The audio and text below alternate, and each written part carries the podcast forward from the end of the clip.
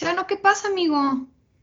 Ya pasaron casi cuatro meses desde que me despidieron, según esto que por la crisis del COVID, pero ya se está reactivando la economía de a poco y aún así sigo sin trabajo. He mandado mil currículums a muchas empresas e incluso apliqué la de trabajando donde estaba antes y nada. ¿Realmente seré yo el problema? No te preocupes, te lo juro que no estás solo. Ahorita hay mucho en lo que podemos trabajar y te aseguro que aplicándonos un poquito vas a poder encontrar una, oportunidad. ¿Te sientes identificado con esta situación? Tranquilo, en este episodio de Es de Godines te vamos a enseñar qué puedes trabajar para que puedas conseguir un nuevo trabajo y te incorpores a la vida laboral. Comenzamos. Bienvenidos Godines a este su espacio. Nosotros somos Chano y Regina, y al igual que tú, somos dos Godines que buscamos cómo sobrevivir y crecer en este mundo laboral tan incierto. Te invitamos a seguir este podcast Es de Godines. Bienvenidos chicos a este su podcast. Yo soy Regina y pues ahorita me encuentro muy contenta de compartir con ustedes un día más en este proyecto que es de Godines. Y pues empezamos la semana con un episodio muy especial, especialmente para todos los godines que actualmente siguen sin trabajar a causa de la crisis del COVID. ¿Qué tal Regina? ¿Cómo está toda nuestra tribu godín? Hoy, al igual que tú, me encuentro un poco reflexivo acerca de la situación que estamos viviendo, eh, como lo decías, especialmente en temas laborales y profesionales ya que si bien es cierto la pandemia se encuentra en su pico más alto en México, también el desempleo y la falta de oportunidades se han ido presentando de una manera constante. Haz de cuenta que van a la par en ese sentido.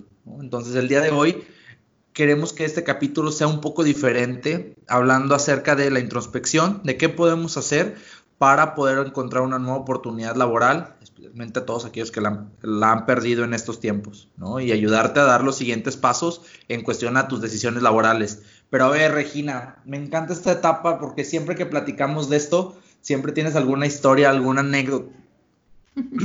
Fíjate que ahorita que hemos visto, pues obviamente las afectaciones, implicaciones a, a muchos negocios, ¿no? Por, la, pues, por temas de no puedes salir a la calle, obviamente por la pandemia me he dado cuenta de muchas ingeniosas formas de cómo diferentes personas han tratado el COVID para no cerrar el negocio.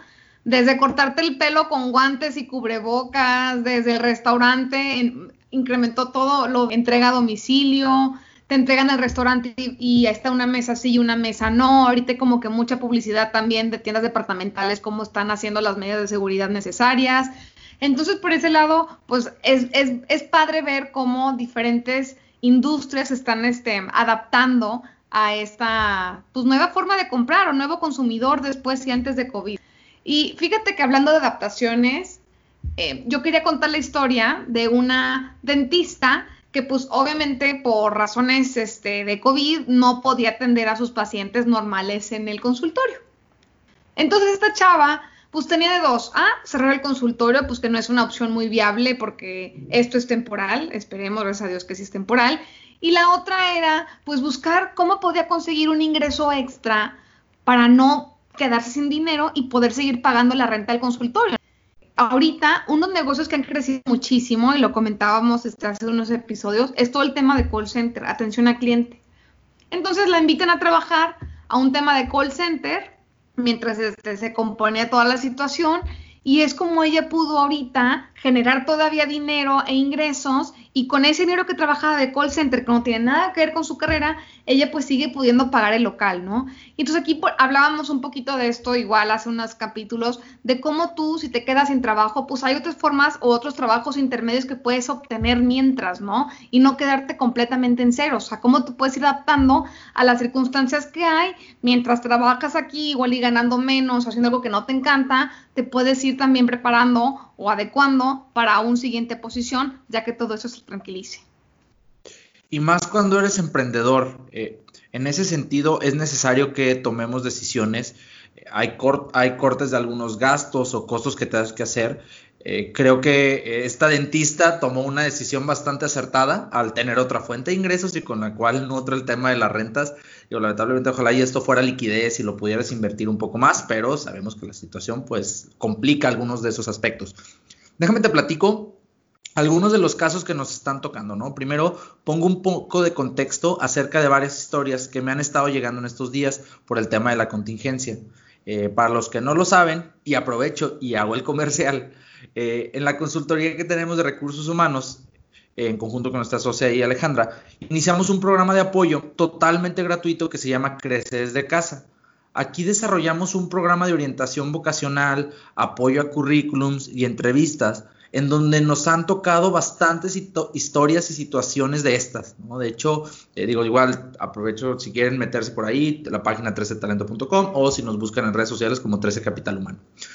Esto totalmente gratuito, pero eh, en esa relación que tenemos con las personas que aplican, han ocurrido una, una serie de historias muy interesantes positivas y negativas, ¿no? Como todo un poco.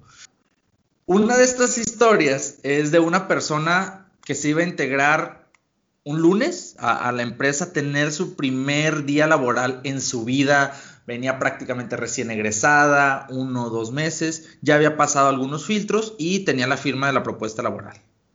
Es, el viernes anterior, imagínense que el COVID, el 13 fue el anuncio oficial, ¿no? Pero ella firmó eh, el viernes antes. Eh, le dicen, ¿sabes qué? Me acaban de cancelar la posición y ya no se abrirá por temas de la contingencia. ¡Ay! ¿Te imaginas que te rompan la ilusión de esa manera? Parece increíble, pero sucede. Hay situaciones en las que son factores que no controlamos, eh, tanto la empresa como en este caso, pues ya no podemos decir ex colaborador, pero tampoco colaborador. Bueno, esta persona ahorita está tratando de aplicar constantemente a posiciones, sin embargo perdió un poco de confianza. Perdió un poco de confianza al aplicar porque decía, oye, pues es que siento que me van a quedar mal. Entonces ya quedó un poco tocada en ese sentido con el tema del COVID. No, y fíjate que, digo, afortunadamente y no, ¿no? Porque si es un golpe a la autoestima y es tu primera experiencia y hablábamos lo importante que es, pero hay tantos casos de personas que se encontraron en una situación similar, pero tuvieron que renunciar a su trabajo anterior para entrar a uno nuevo y al momento de entrar a uno nuevo, pues pasó todo lo de COVID y te quedaste a la mitad, como el perro de las dos tortas, ¿no? Sin A ni con B. Y eso también pues habla de a veces cómo queremos saltar el siguiente paso, pero pues aunque tú hagas planes, la vida cambia.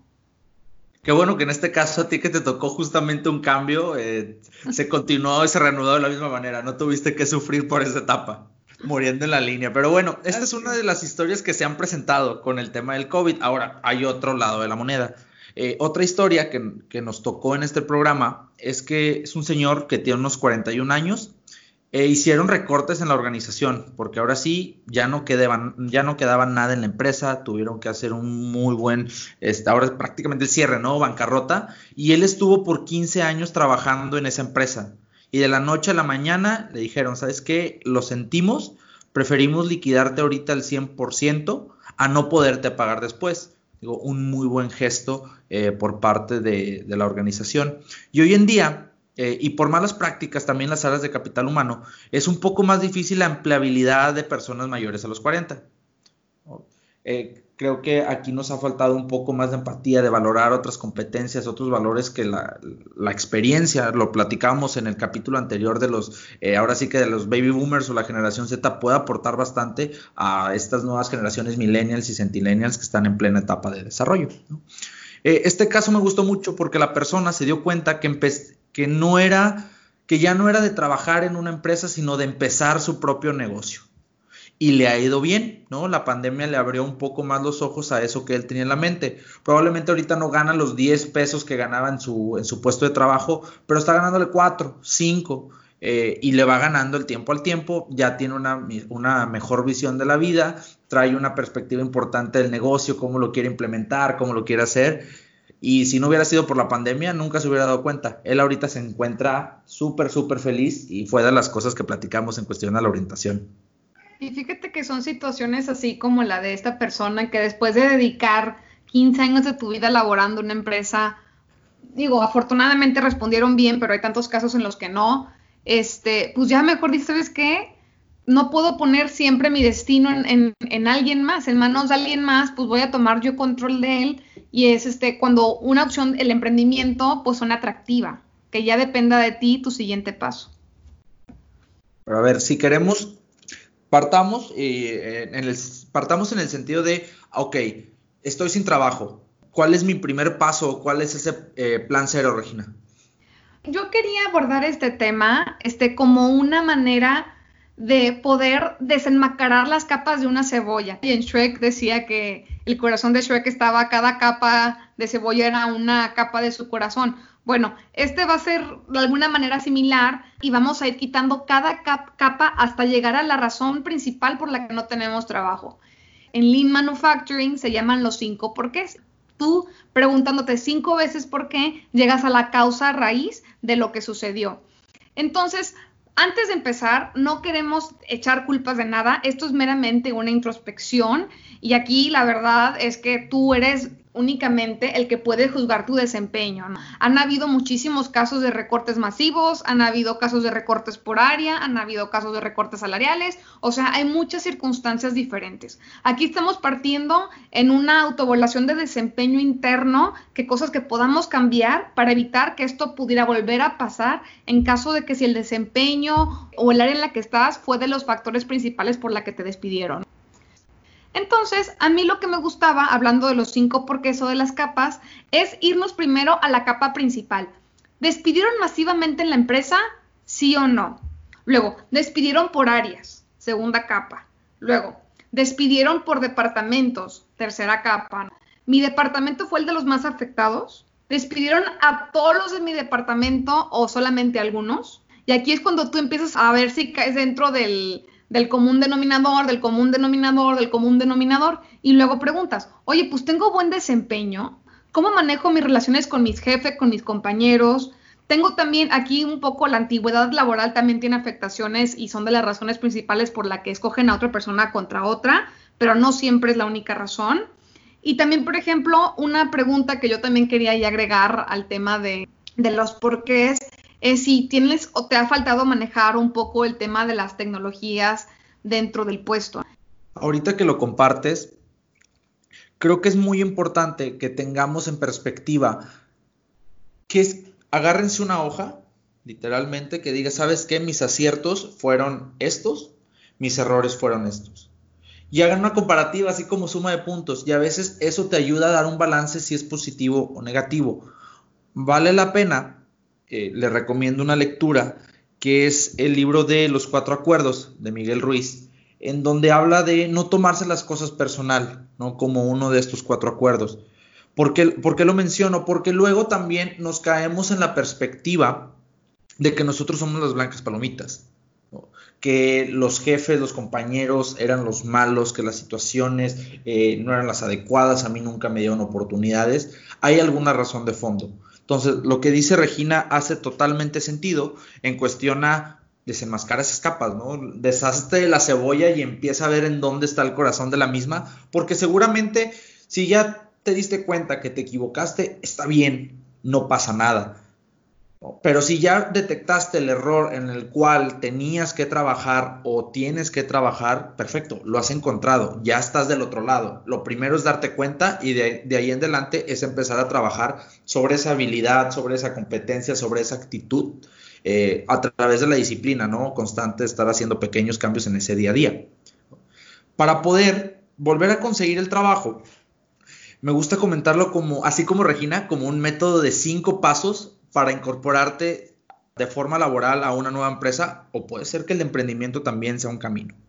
Eh, en el número uno de estos pasos es importante hacer esta introspección personal que decía Regina. Eh, esto lo hemos repetido bastante en los últimos episodios por lo importante que es y por pocas veces le damos ese foco o esa atención a hacerlo. Seguramente hay un punto a donde quisiéramos llegar a nuestra vida, algo que quisiéramos conseguir, Después de eso sería cuestión cuestionarnos si la experiencia profesional que estamos teniendo nos está acercando o nos está alejando. Retomo y pongo un ejemplo. Si yo me veo trabajando en un área, a mí me apasiona un tema de educación, eh, creo que por ahí es un camino adecuado y yo estoy trabajando en un área voy a irme a una parte de desarrollo de sistemas en específico, nuestros amigos de soporte, o que tanto, son, son bomberos para todos, pero dices, oye, ¿sabes qué? ¿Cómo puedo empezar a nutrir eh, mi propósito personal del tema de la educación? No es necesario que vayas a conseguir otro trabajo, sino puedes empezar a poner en práctica algunas cosas para ahora sí sentirte un poco más pleno en ese sentido e introspeccionar. Oye, me veo estando en esta área de soporte o me veo trabajando en un tema de educación. Y si ahorita perdiste tu trabajo, es el momento adecuado en donde puedes hacer ese giro de carrera eh, sin necesidad de que ahora sí pierdas, ¿no? Porque no tienes nada que perder en ese sentido. Entonces, aquí para todos los que nos escuchan eh, por primera vez, eh, les recomiendo el capítulo de Vives para trabajar o Trabajas para vivir. En ese profundizamos un poco más acerca de este aspecto y puede ser que lo tuyo sea seguir en algún área diferente o en un emprendimiento o en ese mismo trabajo, pero desarrollando otras habilidades. Este es el claro ejemplo de la anécdota que contabas de la persona que despidieron a los 40 y que ya emprendió su negocio. Y luego aparece el otro, ¿no? el segundo punto es el aprendizaje continuo. Si sientes que debes de fortalecer algunas habilidades, aprovecha el espacio para tomar cursos en línea, lectura de libros y contenidos que sean relevantes de tu carrera profesional. No todos son memes, no todo es diversión, no todo es Netflix si realmente queremos incorporarnos laboralmente, hagamos ese esfuerzo en empezar a seguir a todas esas personas que están en ese ramo de carrera que nosotros quisiéramos, empezar a ver qué cursos toman. Eh, hay muchas sesiones en vivo, webinars, etcétera. Eh, hay una saturación, entonces elige los más adecuados para lo que tú estás buscando. Si en el Inter tienes la posibilidad de buscar un mentor entre tu grupo de amistades eh, o no tan cercanas, alguien que ya recorrió ese camino que tú estás buscando, te ayudará te ayudará definitivamente a entrar a un aspecto eh, personal y profesional diferente. Te puede ir guiando, te puede ir diciendo qué leas, qué cursos tomar, en dónde aplicar, qué tipo de empresas sí manejan ese tipo de perfil y para que apliques ahí, cómo mejorar un currículum para ese tipo de carrera en específico. Es bastante válido el estar constantemente aprendiendo, aunque sean cosas que nosotros consideramos que son ajenas a nuestra carrera. Un tercer punto y, va ligado con el tema que decíamos ahorita del mentor y del, de estar buscando ese aprendizaje, es el de buscar, el mapear las empresas en las que te gustaría trabajar. Algo que no hacemos es que solamente estamos buscando en redes sociales o a través de la recomendación de un amigo eh, una nueva posición de trabajo. Existen bolsas eh, como LinkedIn, en donde ya ellos mencionan qué tipo de perfil de gente les gustaría contratar, ¿no? Y si tú te sientes identificado, puedes aplicar. Revisa si por ahí también ahora sí tienes gente conocida que te pueda ayudar a colarte por ahí en las ternas de recursos humanos, porque les voy a hay, hay una estadística que dice que cuando tú recomiendas a alguien tiene un 30-40% más de posibilidad de, de, que lo escojan. Y esto fue un dato que sacó LinkedIn en su estudio del año pasado algunas empresas hasta programa de referidos tienen para tus amigos, así que digan, así que, que te eche la mano y que digan, no, no seas gandaya, échame la mano para entrar ahí, yo también quiero estar contigo. Ahora, y también trabajo hay, o sea, a mí todavía en la, en la, empresa me preguntan, oye Regina, ¿tienes algún conocido o refiéreme a alguien para tal puesto? Entonces, oportunidades hay, es cosa nada más de preguntar, acercarte y en todo caso actualizarte. Ahora, el cuarto punto es actualizar tu currículum. Este sí es un temazo que amerita su propio espacio, pero las recomendaciones más básicas es que, a ver, el currículum debe ser breve y conciso, conciso no mayor a una hoja. Eh, debes de presentar la información de manera ordenada. Luego vemos currículums en donde tienes las fechas por sin ningún lado y toda la información no tiene un orden, una coherencia. No, no dices qué actividades haces. La gente no pone sus logros. Eh, igual, si quieren retomarlo en el capítulo 3, 4, que es donde hablamos de los currículums, pueden leerlo, digo, lo pueden escuchar con mucha más profundidad. Eh, cero errores de ortografía, esto es como el mal aliento de, los currículums, ¿no? Y, si vas a poner alguna foto, yo ahorita no soy partidario, eh, de hecho en Estados Unidos esto ya está totalmente prohibido, pero si vas a poner una foto, en verdad, cuida todo lo que estás poniendo, porque luego recortas la foto en la boda de tu amigo o en alguna selfie que te tomas eh, con un con todo atrás, este, no sé, cuadros, etcétera, va, busquen que sea fondo claro. O de hace 10 años. Ajá, no, no, no. Digo, yo también soy de los que, digo, la foto, échale ganas y después te tomas otro en otro año, ¿no?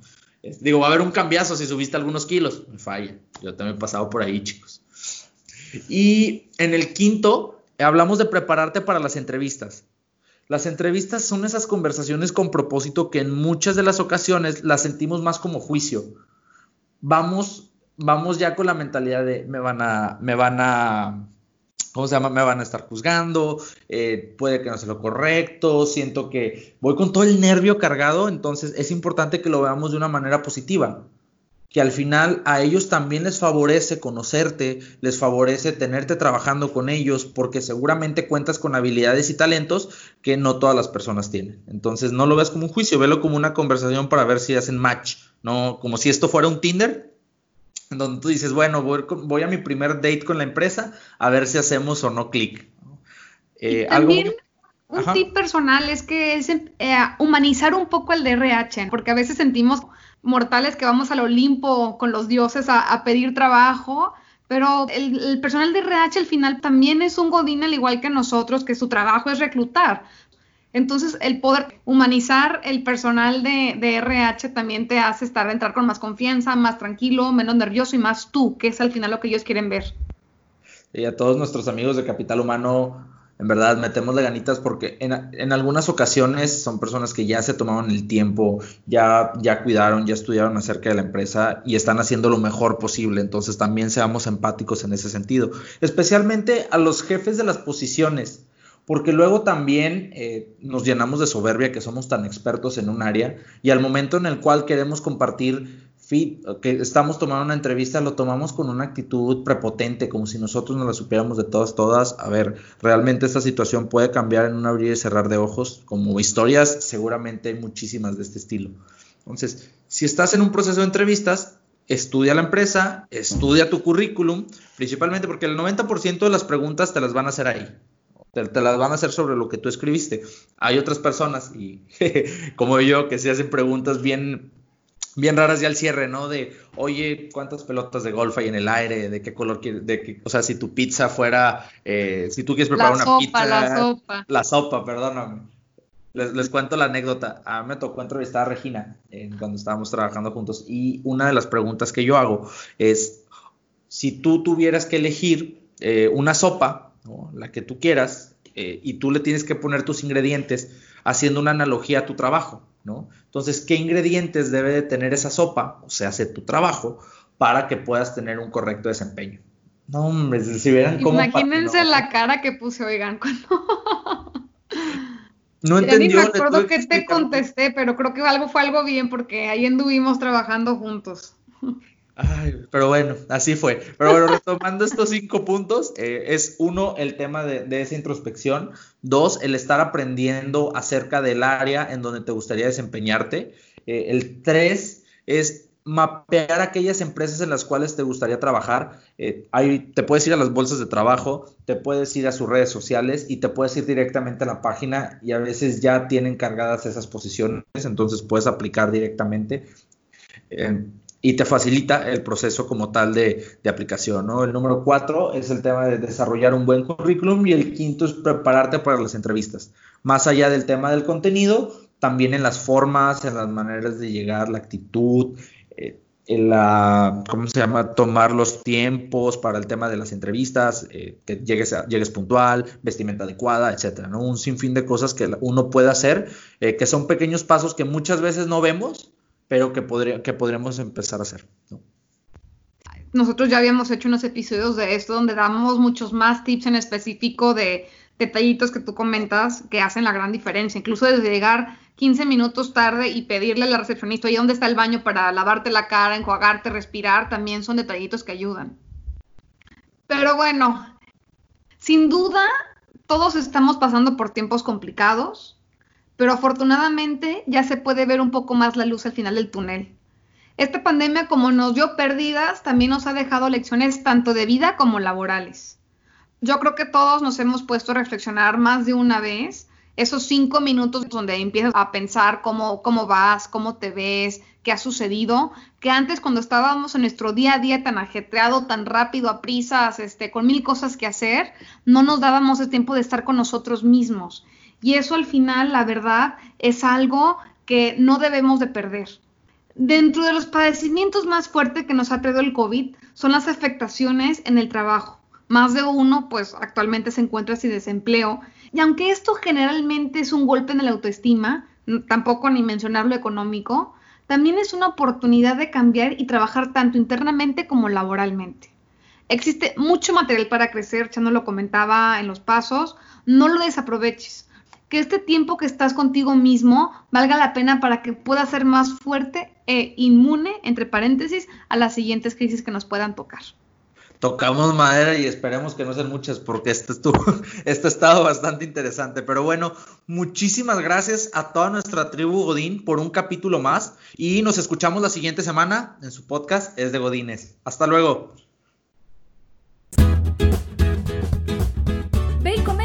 Nuestras redes sociales Es de Godines en Facebook, Twitter, Instagram y